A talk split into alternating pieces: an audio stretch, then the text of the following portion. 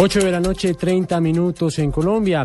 Un juez de control de garantías cobijó con medida de aseguramiento en centro carcelario al médico Jairo Alberto Araujo Palomino y a su esposa Sandra Patricia González Mora, procesados presuntamente por haber sido los creadores de una pirámide que estafó a un grupo de militares, fiscales y familiares de magistrados de las altas cortes.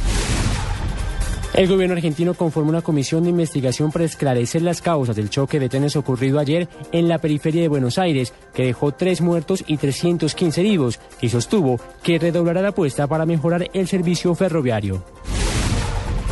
El ciclista colombiano Sebastián Tamaño del equipo GW Chimano mantuvo por cuarto día consecutivo el liderato de la Vuelta a Colombia tras la sexta etapa de la competición, que se corrió hoy entre las ciudades de Buga y Manizales y que, de, la, cual resultó ganador su compañero de equipo Oscar Sánchez.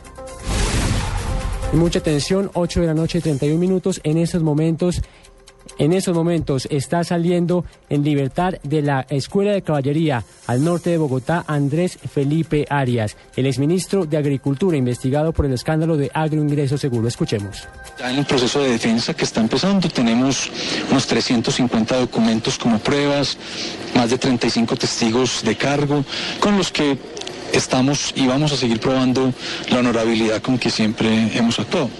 Le va a pedir, eh, doctor Arias, que por favor eh, nuestro compañero en estudio, Hassam Nazar, le va a realizar alguna pregunta.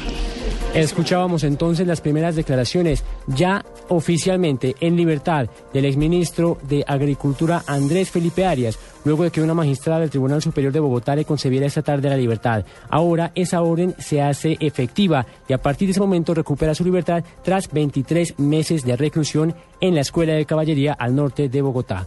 8 de la noche, 32 minutos. Continuamos con la nube.